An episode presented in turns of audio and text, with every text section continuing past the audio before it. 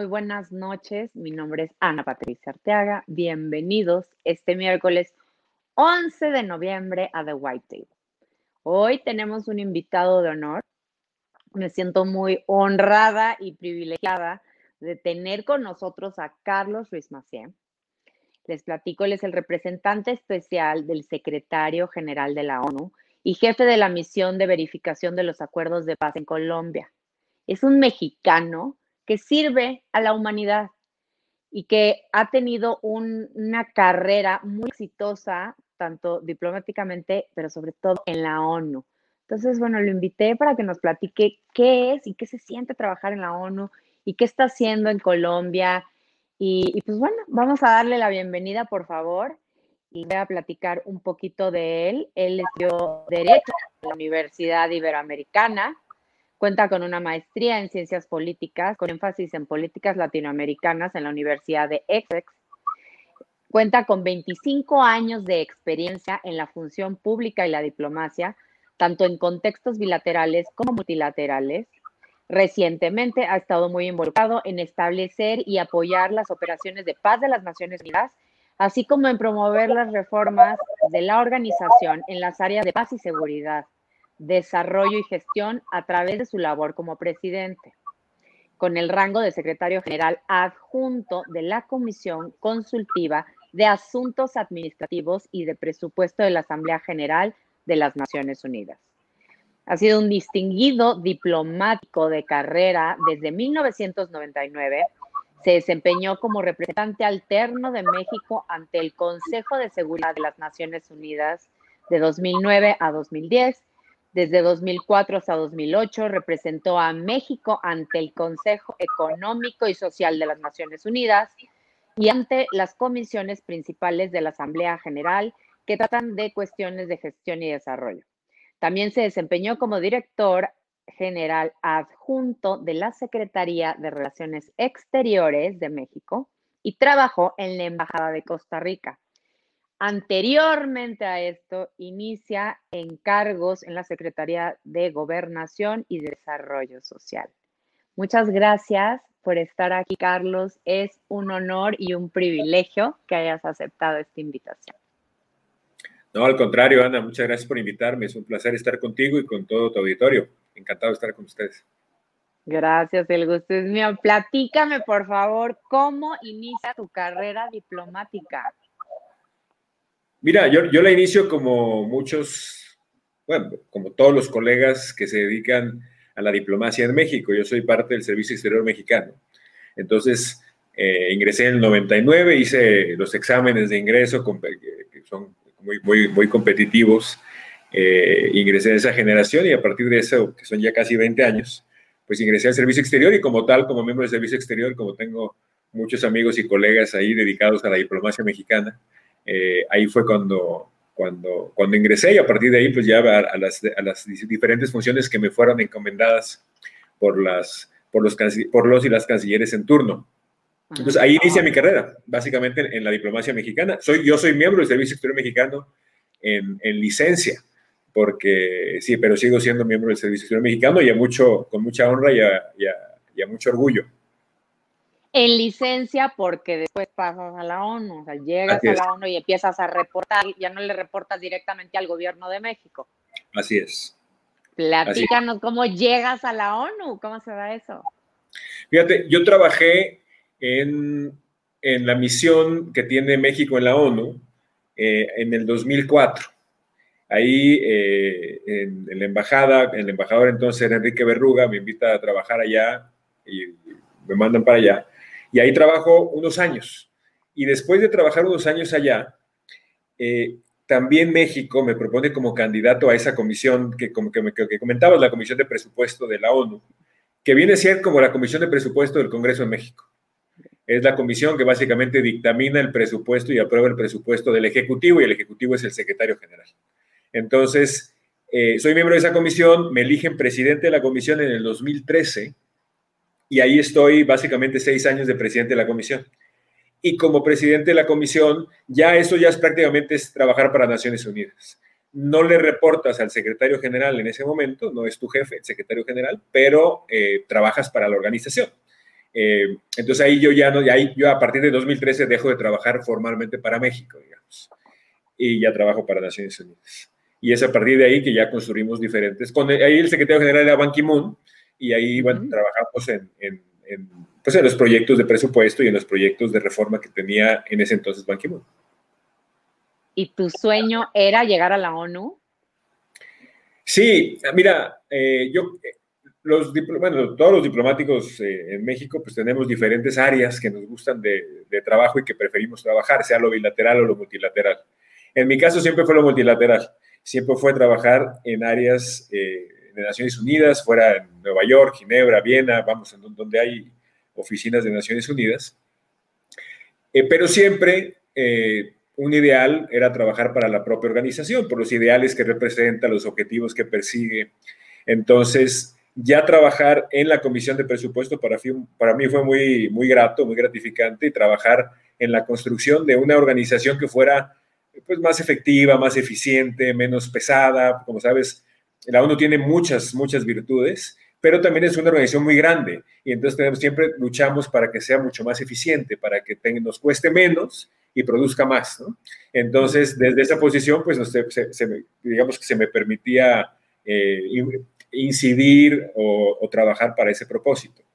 No, sí, siempre, digamos, siempre fue en mi parte, siempre claramente un sueño para trabajar para, para Naciones Unidas y, bueno, y se, ahora sí que se logró a partir de 2013 en esa función específica y luego ya vinieron otras responsabilidades como las que describías, ¿no?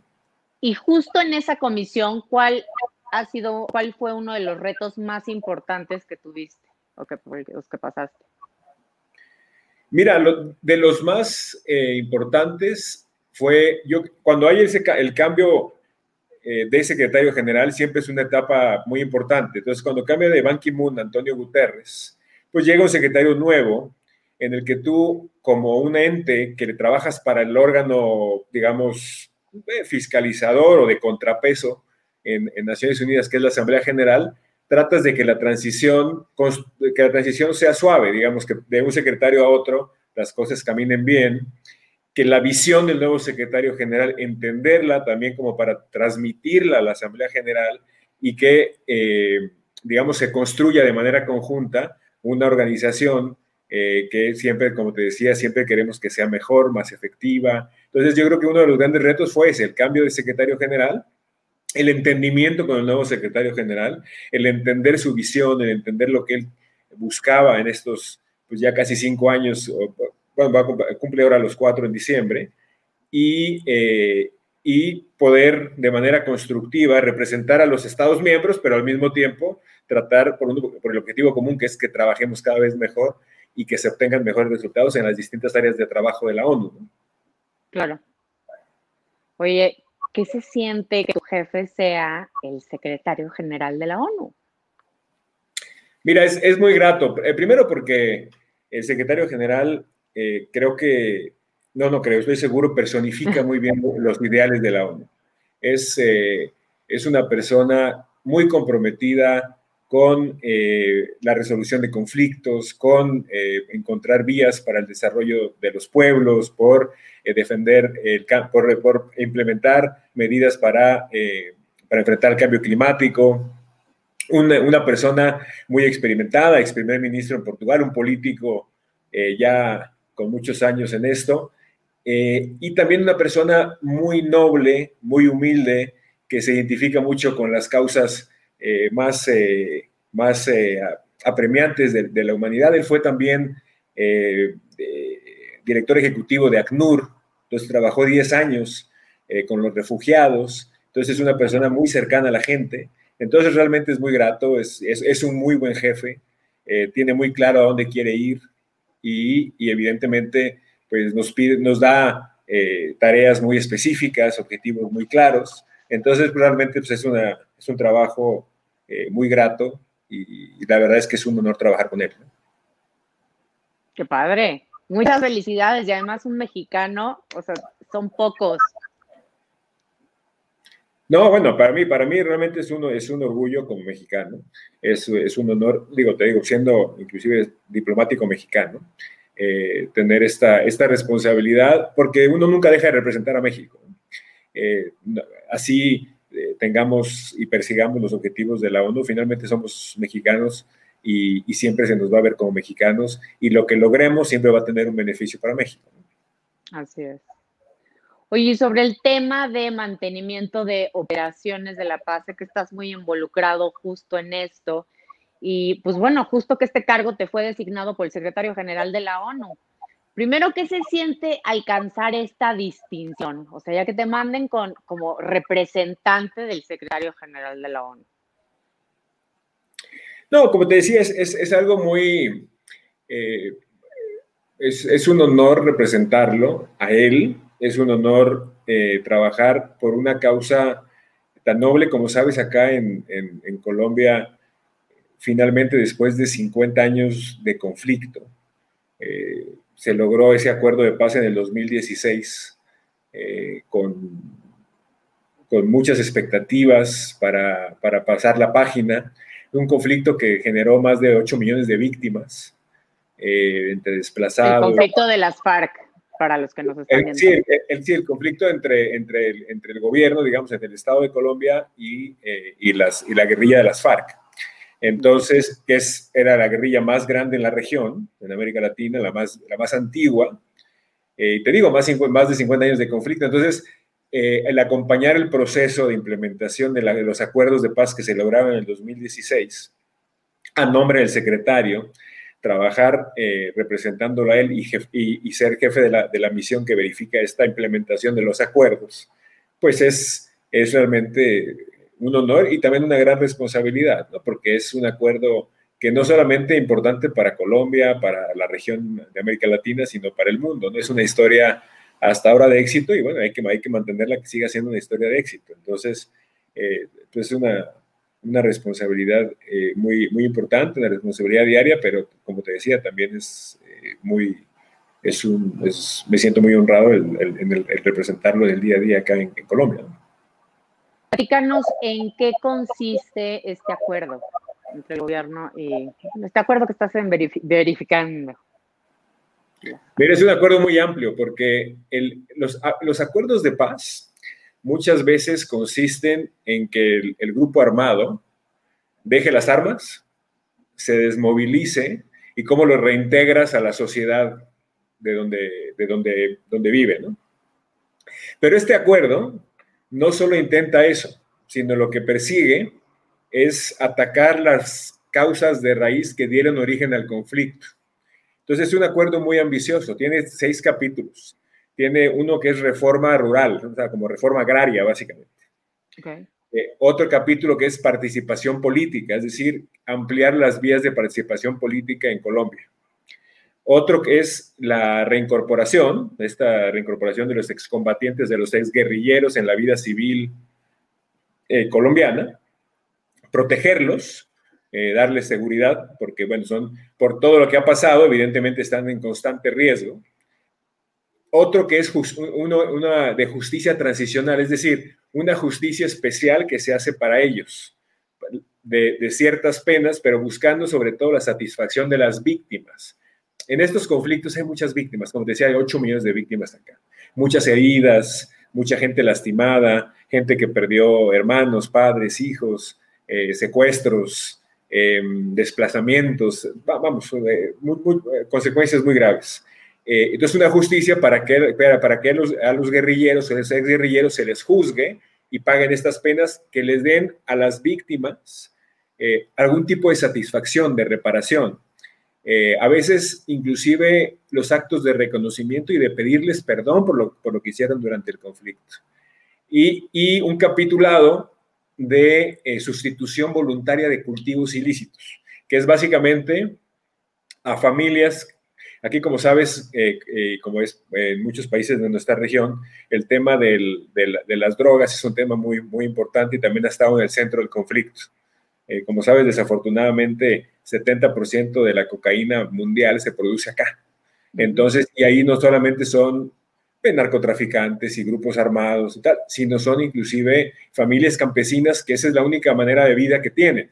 Entonces, el hecho de tener un programa voluntario, que ellos voluntariamente acuerdan erradicar todos los, todos los cultivos de coca, por ejemplo, a cambio de dinero y a cambio que les den cultivos lícitos, es muy importante porque es una manera, eh, digamos, voluntaria de convencer y de, y de ir disminuyendo la droga disponible para narcotráfico.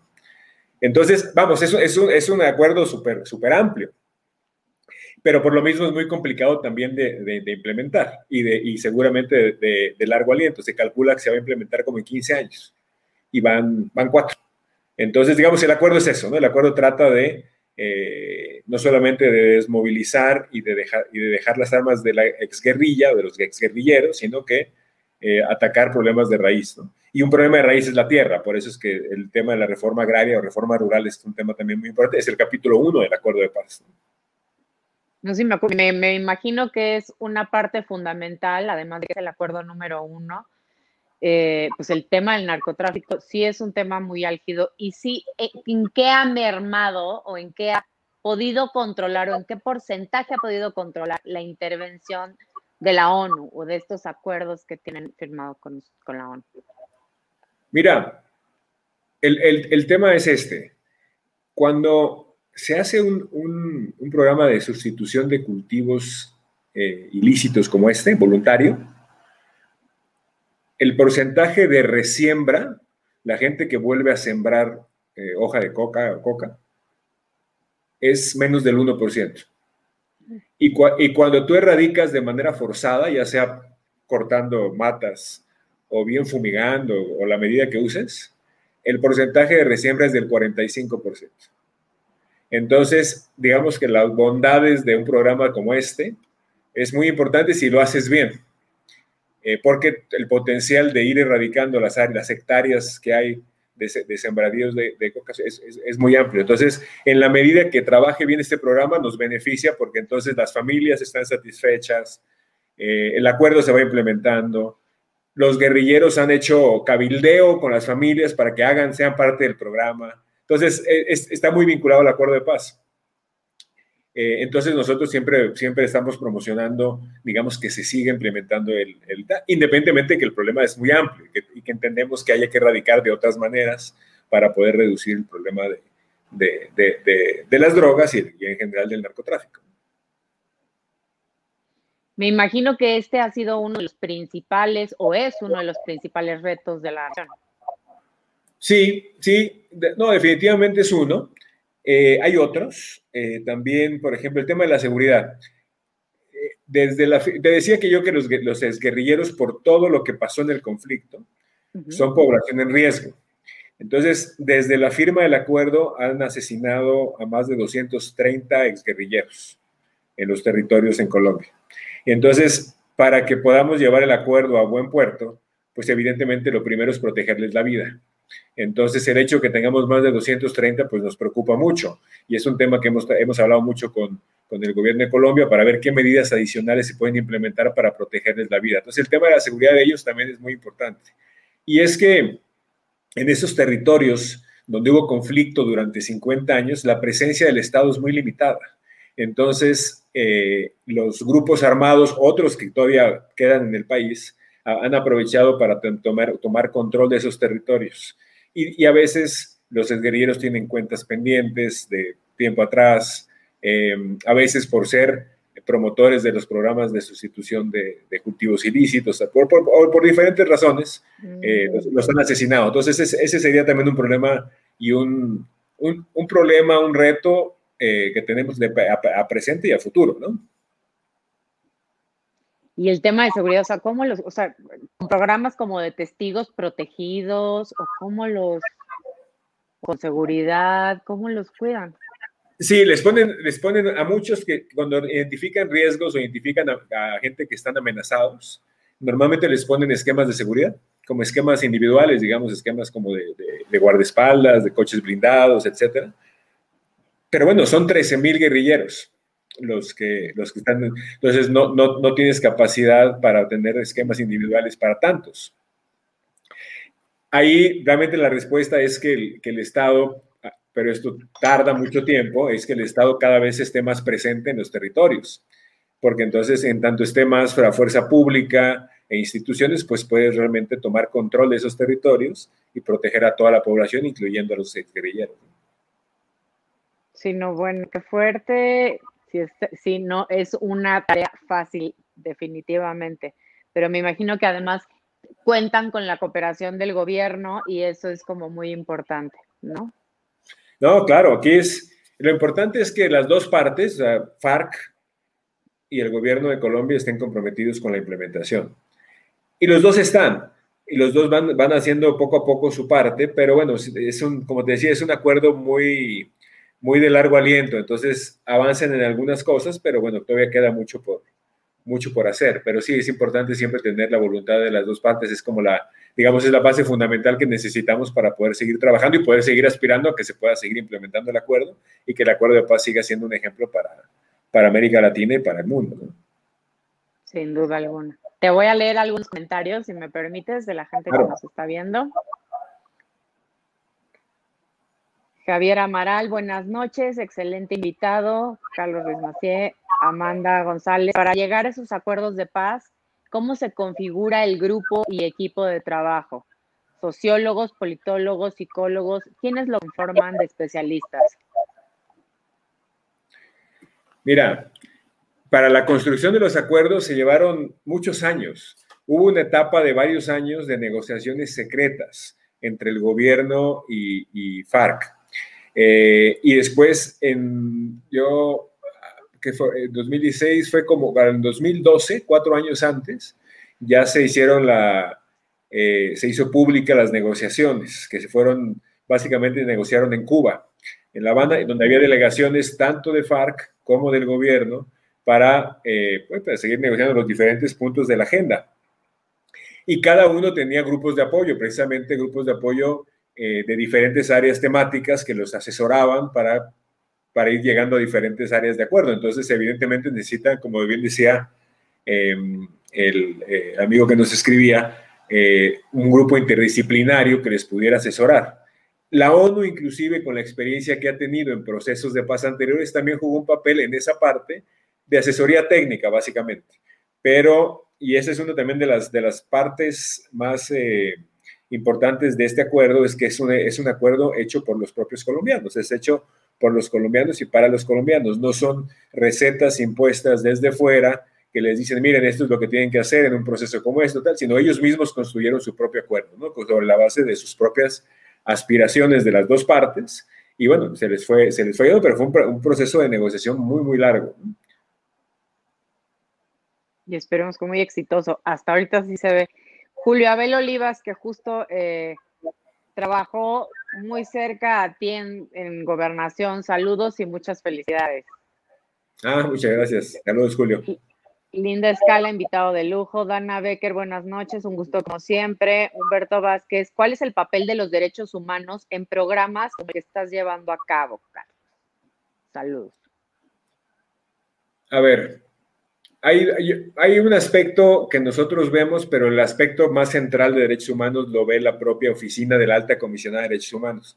Naciones Unidas en los países donde tenemos una misión como esta, a veces tenemos estructuras en las cuales todas las oficinas responden a una sola estructura abajo de la, de la misión, digamos, del jefe de la misión, y a veces la misión tiene un mandato específico y las otras oficinas de Naciones Unidas de medio ambiente, de derechos humanos, el PNUD, tal, están por fuera. Ese es el caso de esta, de esta misión.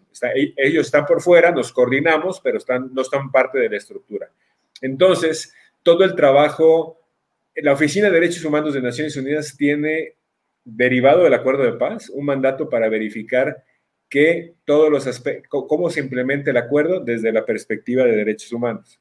Nosotros nada más nos enfocamos en cuando hay asesinatos, de no solamente ya de excombatientes o de exguerrilleros, sino también de líderes sociales y defensores de derechos humanos en los territorios, que también desafortunadamente por las mismas causas han sido también asesinados en números muy altos, sobre todo en los territorios afectados por el conflicto. Este año creo que van cerca de 60, pero potencialmente pueden pasar los 100 hacia el final del año ya que se verifiquen los casos y es un área que también nos preocupa mucho porque eso denota que las comunidades de esas regiones que nunca han estado 50 pues, años en conflicto, todavía el Estado no acaba de llegar y entonces eh, los liderazgos comunitarios de las diferentes comunidades del país pues son amenazas a los grupos que controlan los territorios eh, y entonces desafortunadamente los amenazan y en ocasiones los asesinan. lamentable. Y tenemos una pregunta, yo creo que es de un pariente tuyo, Antonio Macié Arrojo. Sí, cómo no. Saludos, estimado Carlos, desde tu perspectiva y desde la visión de la diplomacia. ¿Qué lecciones aprendidas en la gestión de la violación en Colombia pueden servir a México? Muy buena pregunta. Gestiones de la violencia, violencia ¿no? Ajá, exacto, de la violencia en Colombia pueden servir para México. Mira, es que son casos eh, también muy distintos. Es decir, aquí finalmente la, el, origen de la violencia y estamos hablando de grupos guerrilleros. Con por ejemplo, la FARC surge por una demandas fundamentalmente de tierras, por una falta de, eh, pues de reparto de tierras. Es eh, la concentración la tierra. La concentración de la tierra en Colombia es, es, no sé, el, más del 50% de la tierra recae en menos del 1% de la población. A diferencia de México, por ejemplo, Colombia nunca ha tenido una reforma agraria de fondo, ¿no? Eh, entonces, ese es el origen, digamos, de FARC y de sus aspiraciones. Eh, entonces, eh, la, digamos que las negociaciones del acuerdo que, que derivan en una reducción de la violencia tienen una base de dar de tener un acuerdo en el cual se, ataquen de raíz los problemas que dieron origen a los movimientos de guerrilla eh, de hace 50 años, unos, unos FARC, otros el Ejército, el Ejército de Liberación Nacional, el ELN, etc. Eh, y en México, pues las causas de violencia son distintas a estas. Entonces, es muy difícil hacer paralelismos, ¿no? Entre un caso de violencia y en otro.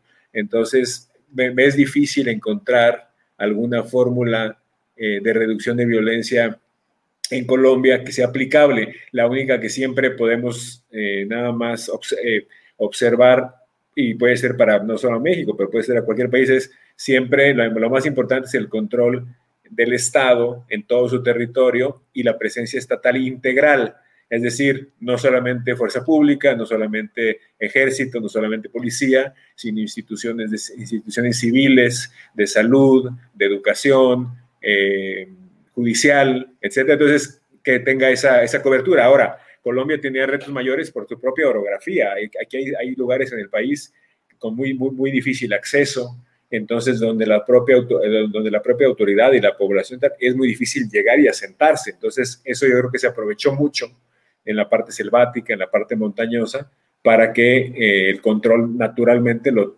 tuviera el que se apoderaba de la zona, ¿no? Entonces, y también yo creo que es muy distinto. ¿no? Sí, muy distinto otro comentario. Muchas felicidades y bien, ahora podría ser un modelo a seguir por otras naciones la implementación de la paz en Colombia. Sí, mira, una, e, esta justicia transicional, este es, e, e, en, en, estos debates siempre hay un debate entre, cuando se llega a un acuerdo de paz entre justicia y paz. Si sacrificas justicia por encontrar la paz o si eh, eso es imposible y entonces tienes que aplicar la justicia y entonces no llegas a un acuerdo. En Colombia se llega a esta fórmula y un equilibrio entre justicia y paz. ¿Por qué? Porque les vas a aplicar la justicia a los desguerrilleros y a otros que, y a otros que participaron en el conflicto, militares inclusive, y otros grupos o agentes del Estado. Pero ¿qué justicia vas a aplicar? No les, eh, si, si ellos reconocen lo que hicieron, piden perdón, hacen actos de este tipo y las víctimas se sienten reparadas, por ejemplo, entonces, ellos están en un régimen excepcional en el cual pueden tener restricciones de movimiento, pero en ciertas partes del país, no en cárcel.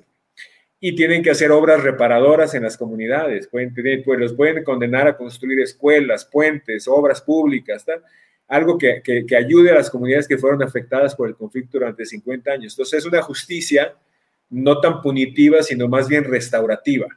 Entonces, ese ejemplo de justicia ha sido ya eh, por, ahora que están en negociaciones en Afganistán, por ejemplo, entre el, entre el talibán y, y, y, vamos, y los afganos, ahí apoyada por Estados Unidos, se ha, investigado mucho la justicia transicional esta de Colombia para ver si se puede aplicar o qué elementos se pueden aplicar en ese, en ese proceso. Y entonces sí, definitivamente ha, ha puesto, digamos que la vara alta en eso. Y también en temas de, de, mujer, en temas de género. El, el, el, Acuerdo de Paz de Colombia tiene más de 130 eh, provisiones en materia de género. Es el, es el Acuerdo de Paz con más temas de género porque es eh, eh, para temas de empoderamiento de la mujer, para que la guerrillera, que era muy, una, una, digamos, una mujer que tenía eh, un papel muy importante en la guerrilla, cuando ahora esté en la reintegración a la sociedad, ella pueda también liderar procesos económicos, proyectos productivos, tal, y no solamente esté, digamos, atrás en, en, cuanto a las estructuras, pues, digamos, más, más atrasadas, machistas, etcétera, que existían antes. Eh, para proteger a las mujeres lideresas, lideresas sociales, defensoras de derechos humanos, que son lideresas en sus comunidades. Eh, también tiene provisiones para eso. ¿Y saben qué pasó, por ejemplo? Hubo una, una suerte de baby boom, ¿no? Una suerte de, de, de un... Eh, en cuanto se logró el acuerdo, hubo embarazos y nacimientos de bebés de manera impresionante de los guerrilleros que en la guerrilla no tenían bebés o trataban de no tener bebés precisamente, o inclusive lo que se comenta a veces es que no, se les permitía, etcétera, precisamente porque estaban en guerra. Y ahora empezaron, de repente nacieron 150 bebés.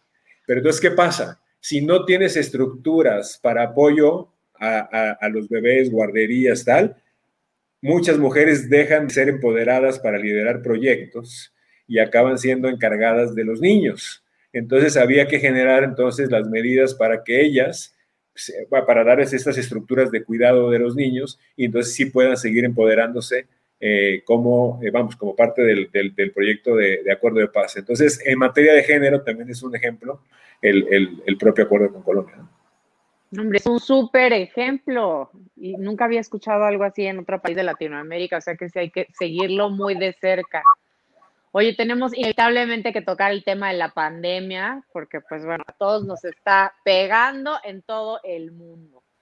Y mm. sobre la experiencia que traes en, la administración de fondos, ¿cómo sugerirías, o sea, cómo rehacer esta agenda y los fondos de la ONU para reconstruir el mundo post pandemia y aprovechar estos nuevos liderazgos que van a resurgir en diferentes países del mundo? Mira, yo, creo que ahí, Ana, hay dos elementos. Uno es, eh, primero, claramente la respuesta a la pandemia necesita el concurso de todos, ¿no? De sociedades, de gobiernos, de organismos internacionales, porque, bueno, eh, son consecuencias no solamente ya de una crisis eh, sanitaria de, vamos, sin, sin, precedentes, sino también de consecuencias socioeconómicas, de derechos humanos, etc. Naciones Unidas tiene muy claro que eh, por un lado, necesita una, una, actividad coordinada por parte de la OMS en materia de, materia de salud.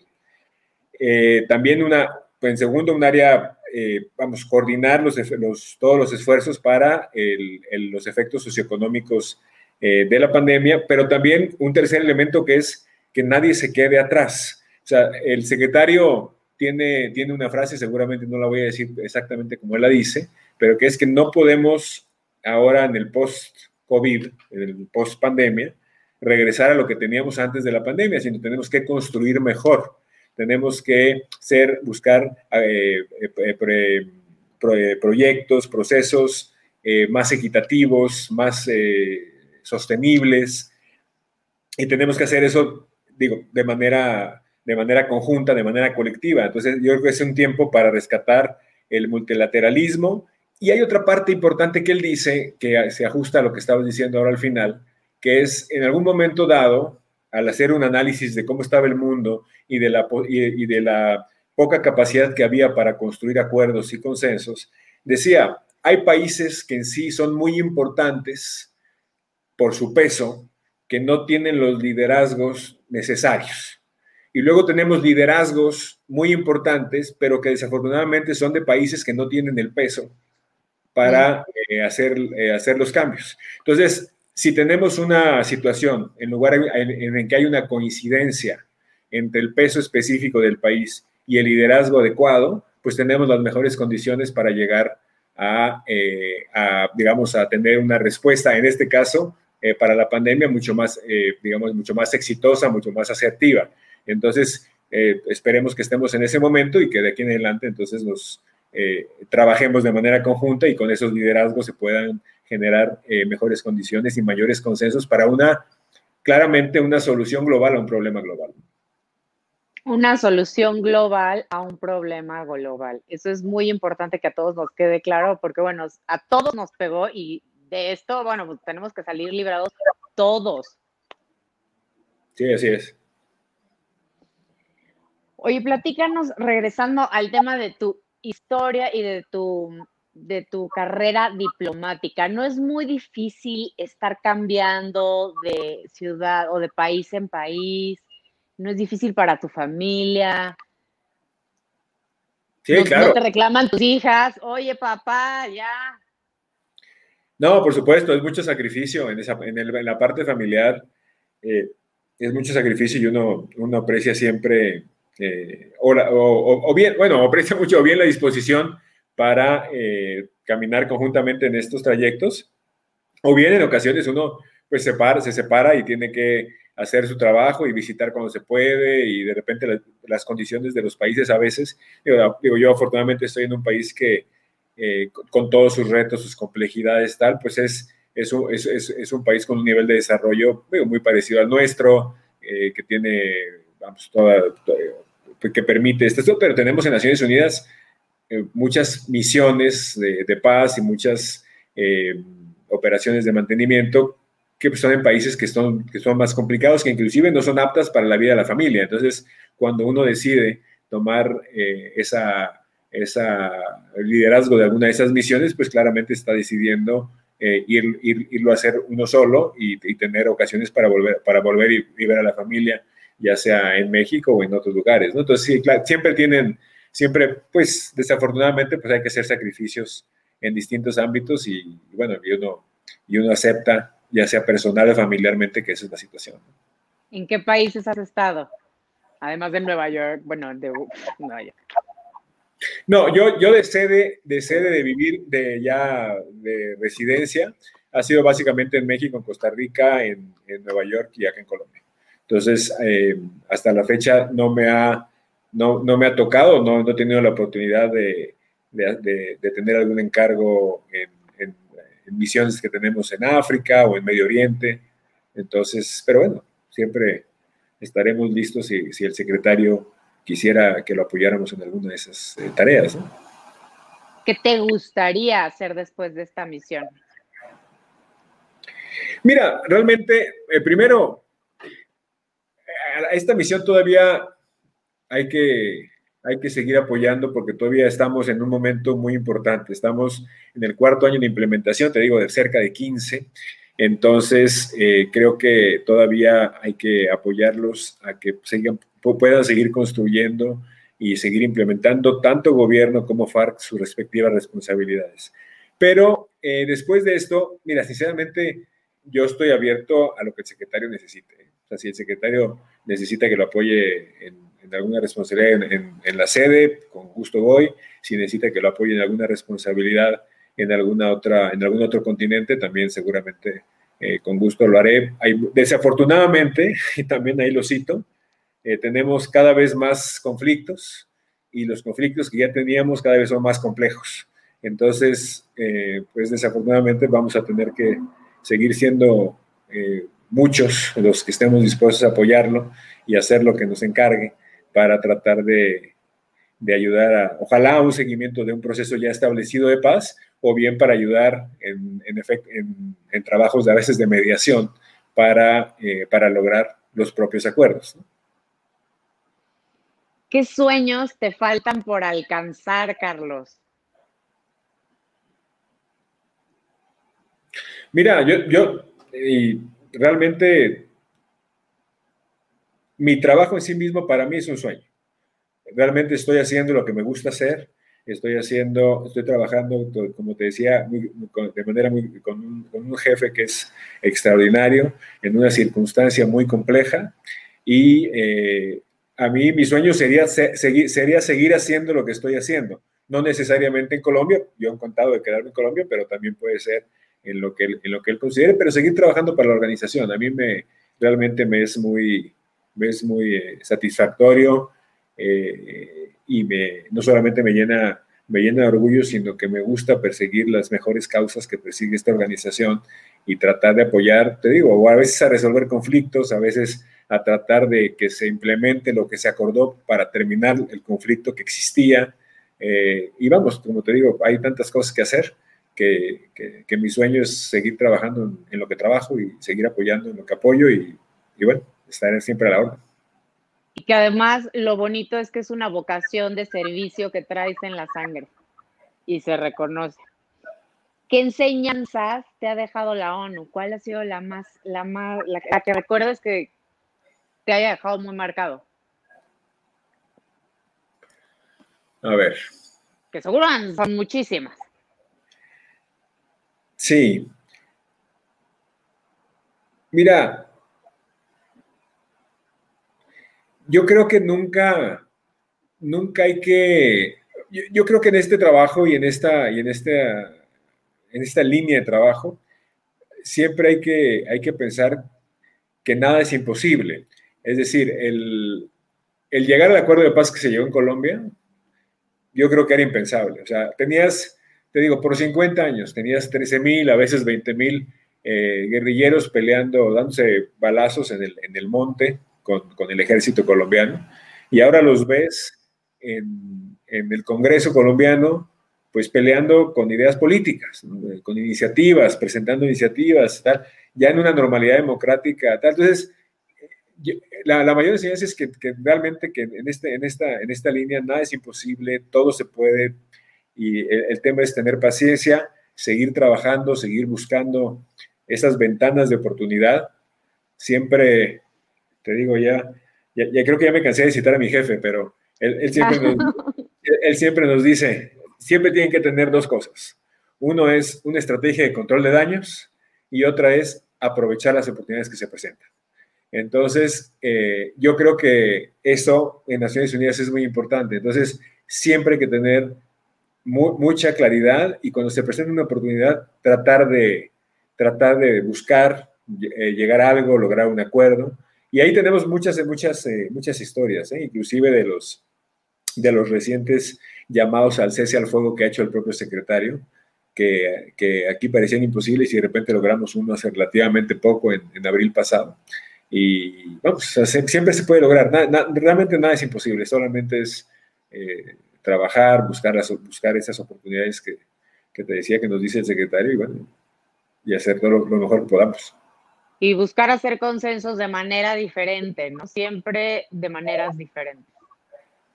Sí, eso es muy importante, ¿eh? Eso es muy importante. Siempre hay que... Y confiar, y confiar en que, las, en que las partes siempre, no siempre, pero muchas veces quieren llegar a acuerdos. Nada más a veces es eh, ayudarles a, encontrarse, ayudarse a, ayudarles a comprenderse, a comprender los puntos de vista de las otras personas, la tolerancia, y siempre se pueden buscar estas áreas eh, que les son en las, cuales que les son comunes y no las áreas en, que los en, que se diferencian, digamos. Oye, un nombre como tú con, híjole, esta preparación y esta humildad al mismo tiempo que tienes para servir en el mundo, ¿A quién admira? ¿Quién es, quién es tu top? ¿Quién es, quién te inspira? Eh, yo, creo que las, inspiraciones son de, siempre te vienen de muchos lugares, ¿no? Y de muchos lados, y de, digo, de la gente, de, la gente que vas, eh, que vas conociendo en el camino. Eh, entonces, no necesariamente es un personaje, sino diferente, vas, vas tomando eh, lo, mejor de, lo mejor de cada, de, cada persona con la que te vas encontrando en el camino, ¿no? sean presidentes, sean eh, secretarios generales, sean... Entonces, eh, a mí, digo, me, han dejado mucha gente, muchas, muchas enseñanzas, inclusive en mi, carrera diplomática en México, ¿no? mis, mis jefes, cuando fueron diferentes em, embajadores, te, van enseñando diferentes cosas, ¿no? Entonces yo creo que ahí vas, vas ahí un poco exprimiendo cada uno y tratando de, tomar eh, lo mejor y irte buscando tu propio, tu propio modelo inspirador, ¿no? Pero, pero bueno, yo creo que ahí, ahora sí que no hay una sola figura. Mi padre, este, vamos, ahora sí que tenemos todos diferentes eh, ejemplos. De mi tío José Francisco, este, entonces de, la familia tienes unos, del trabajo tienes otros. Entonces, Platícanos una anécdota bonita de tu familia.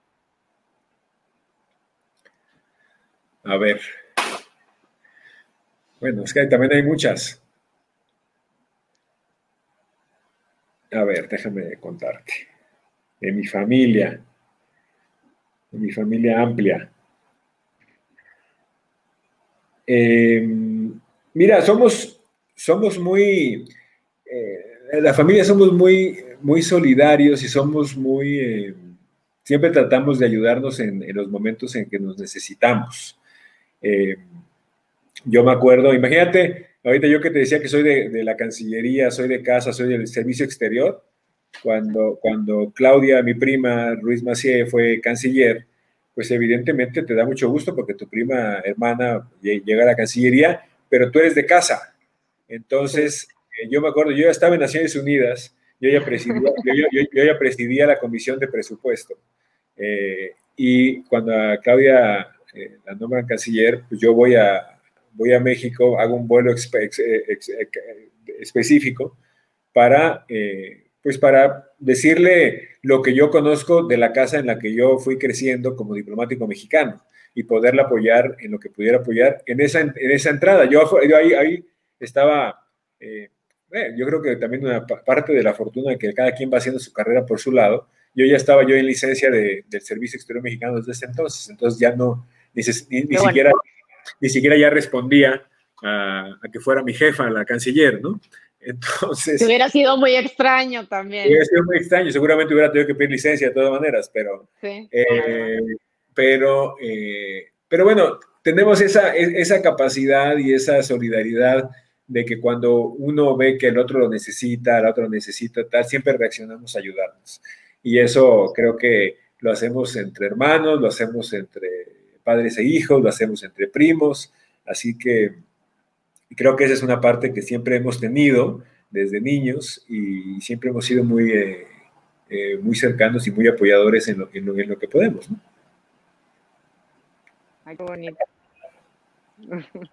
Si pudiera, te voy a hacer una, la pregunta más cursi, pero bueno, dado a que estás en, en la ONU, si pudieras cambiar algo en el mundo, ¿qué cambiarías? Mira, yo creo que necesitamos siempre que haya más solidaridad entre la gente, entre los grupos, entre los países.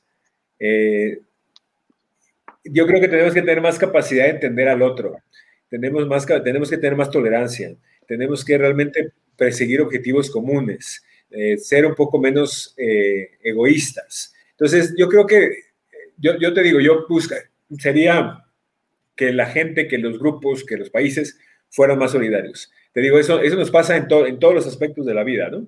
Eh, en, las relaciones individuales con, con, personas, en las relaciones grupales cuando perseguimos agendas eh, individuales, en los países cuando persigue cada quien sus objetivos. Entonces yo, yo en la ONU te digo, yo lo, yo lo que puedo ver es que de repente no se llegan a acuerdos porque si, no, si cada quien persigue sus propios objetivos y no se concentran en tratar de resolver y de buscar lo que les es eh, común y no lo que les es diferente, pues entonces no se llegan a acuerdos. Entonces, y a veces es un elemento de solidaridad, de, tratar de entenderse, y, a mí, así ya a pregunta cursi, respuesta cursi, realmente es que la gente y que, y que, y que todas las diferentes eh, estructuras sociales, tal, pues fuéramos más solidarios, porque creo que las, las necesidades son muchas, los problemas son muchos, y si trabajáramos un poco más juntos a nivel individual, a nivel colectivo, a nivel eh, país, a nivel eh, organización, pues seríamos mucho mejores y resolveríamos más problemas. Con esta capacidad de análisis que tienes a nivel global, ¿cómo ves que nos va a cambiar la pandemia a todos, al mundo? O sea, más allá del tema económico, sí, que ya sabemos, o sea, como, como raza, como, como especie, no sé. ¿Nos va a mejorar? Ojalá que sí, ¿no? Ojalá que sí valoremos más las cosas, eh, valoremos más, inclusive, eh, pues cosas muy básicas, ¿no? La posibilidad, nosotros los latinos, los mexicanos, que somos tan cercanos y que ahora hemos estado tan apartados, eh, en, alguna medida, ya, no, ya ni siquiera valorar las cuestiones básicas de supervivencia, de salud, que, bueno, evidentemente están ahí. mucha gente ha perdido mucha gente, eh, mucha gente ha padecido la, enfermedad y la ha pasado mal. Eh, más allá del elemento de salud, que evidentemente es importante, también el elemento social. O sea, nos ha, nos ha eh, deberíamos de valorar pues lo que, lo que tenemos en el día a día que dejamos de valorar cuando hasta, hasta que nos pasan estas cosas, ¿no? los encierros, este, mm. entonces yo creo que nos ha dejado, nos va a dejar mucha, muchas enseñanzas en muchos, en muchos lados. En algunas cosas nos dejará enseñanzas positivas de, de cómo eh, de tener diferentes maneras y diferentes vías para de, trabajo, de tener eh, cercanías en las lejanías, ¿no? Porque bueno, estas posibilidades ya más explotadas ahora de, estas, de, este, de, esta virtualidad, pues hay que seguirla manteniendo para acercarnos más. Cuando nosotros que tenemos, estamos acostumbrados a trabajar lejos de los amigos, lejos de las familias, tal, pues pues eso te acerca un poco, ¿no? Entonces, hay cosas positivas, pero, pero de, eh, de, las, de las otras partes yo espero que nos ayude a valorar cuando ojalá tengamos ya una situación más normal, pues lo importante que es el, el, el, día a día y lo importante que es el, estar cercano a la gente que queremos, a la gente con la que queremos estar, que queremos convivir, porque pues esto nos ha puesto barreras muy importantes, ¿no? también en ámbitos sociales, pero pero bueno, yo espero que salgamos mejor, que construyamos mejor eh, pues, todo lo que haya que construir o reconstruir y que seamos mejores personas también, ¿no? Pero bueno, hay que confiar siempre. Y mucho más empáticos, ¿no? También, también, también. Así es. Oye, Carlos, ¿qué les recomendarías a todos estos jóvenes que, que, les, que sueñan con trabajar en la ONU? ¿Cuál es el caminito? Pues mira, yo creo que es aplicable a cualquier sueño que cualquier persona pueda tener, que es, se puede lograr, hay que evidentemente siempre las básicas de estudio, trabajo, pero sobre todo que persigan sus objetivos. Si realmente sueñan con trabajar en la ONU, que busquen trabajar en la ONU, que se preparen para ello, que se busquen las opciones, que apliquen a, a los puestos que se ofrezcan en la organización y que lo intenten. Yo creo que, mira, finalmente, a veces, eh, yo una vez lo comentaba con unos amigos, y es que a veces se te olvida de dónde saliste y dónde llegaste, y a veces se te olvida lo excepcional que es a donde llegaste, no porque llegaste, sino por lo que estás viviendo y entonces tu obligación y tu responsabilidad de dónde estás. Es decir, eres un niño que nació en Acapulco, que viene a Acapulco, que, que, que ibas a, comprar tu, laminita de la ONU, ¿no? Para cortar tus estampitas del edificio en la sede de Nueva York, del secretario general, de la Asamblea General, la pegabas en tu cuaderno, tal. Y de repente, bueno, te persigues un camino, quieres dedicarte a la diplomacia, quieres trabajar en Naciones Unidas y de repente llegas, se te da la oportunidad, tienes una gran responsabilidad, pero también te das cuenta el camino que recorriste y lo, y lo poco probable que, que, se, que, se, pudo haber, que pudo haber parecido cuando tenías ocho años eh, en las calles de Acapulco. ¿no? Entonces creo que eso es aplicable para todos, ¿no? Es aplicable para todos, eh, para todos los mexicanos, para, para todo el mundo en cualquier circunstancia. Unos tienen más posibilidades que otros en cuanto a posibilidades de educación, posibilidades de acceso a diferentes cosas. Sí, es cierto, y hay que tratar de nivelar siempre eso pero nada es imposible, entonces hay que, hay que trabajar y perseguir los sueños que uno tenga.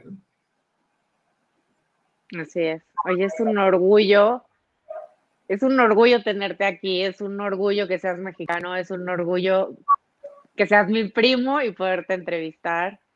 Eh, por favor, un mensaje que quieras dar para, para concluir. Mira, digo, yo creo que en esto es, lo importante es eh, pensar, pensar mucho en lo que uno puede hacer por los demás. Eh, en trabajar en Naciones Unidas es eso, es trabajar eh, siempre por tratar de causar un bien a algo, a alguien, a un grupo, a veces trabajar en temas de pobreza, a veces trabajar en temas de conflicto, en temas de paz. entonces es muy importante siempre pensar qué ¿qué se puede hacer? Uno tiene estas posiciones y, no, y lo importante no es tener la posición, sino lo que puede hacer uno desde la posición. Entonces, eh, mi, mensaje a todos los que puedan tener alguna posibilidad de, estar en alguna posición, de apoyar, de ayudar, hay tantas necesidades en el mundo que realmente necesitamos el apoyo de todos, eh, ya sea en una, en, una, posición formal, en una posición institucional o en una bastante informal, altruista, etcétera. Hay muchas cosas que hacer y, mi único mensaje es que el que pueda hacerlo, que lo haga porque realmente necesitamos el apoyo de todos y el trabajo de todos para lograr todo lo que haya que hacer. Te digo, aquí en Colombia en temas de, paz, eh, en otros lugares son temas de desarrollo, temas de pobreza, cambio climático. Entonces, eso simplemente es un, un llamado completamente humilde y del corazón para que, para que para que hagan, hagan lo que puedan para ayudar a los demás. Así es, y aprender a servir desde el corazón y, justo valorar este tipo de posiciones donde te vuelves una herramienta facilitadora eh, entre la población o entre los ciudadanos y el gobierno, justo para facilitarles cosas. Y pues bueno, además darles una mejor calidad de vida, transformar vida de manera positiva. Pues muchísimas gracias, Carlos. Gracias por haber estado esta noche en The White Table. Gracias por la invitación. Eh, saludos a tu esposa y a tus hijas. Y pues nos vemos el próximo miércoles en The White Table. Muchas gracias a todos los que estuvieron viendo. Muchas gracias a ti, Ana. Un saludo. Igualmente, un abrazo a la distancia. Gracias. Buenas noches.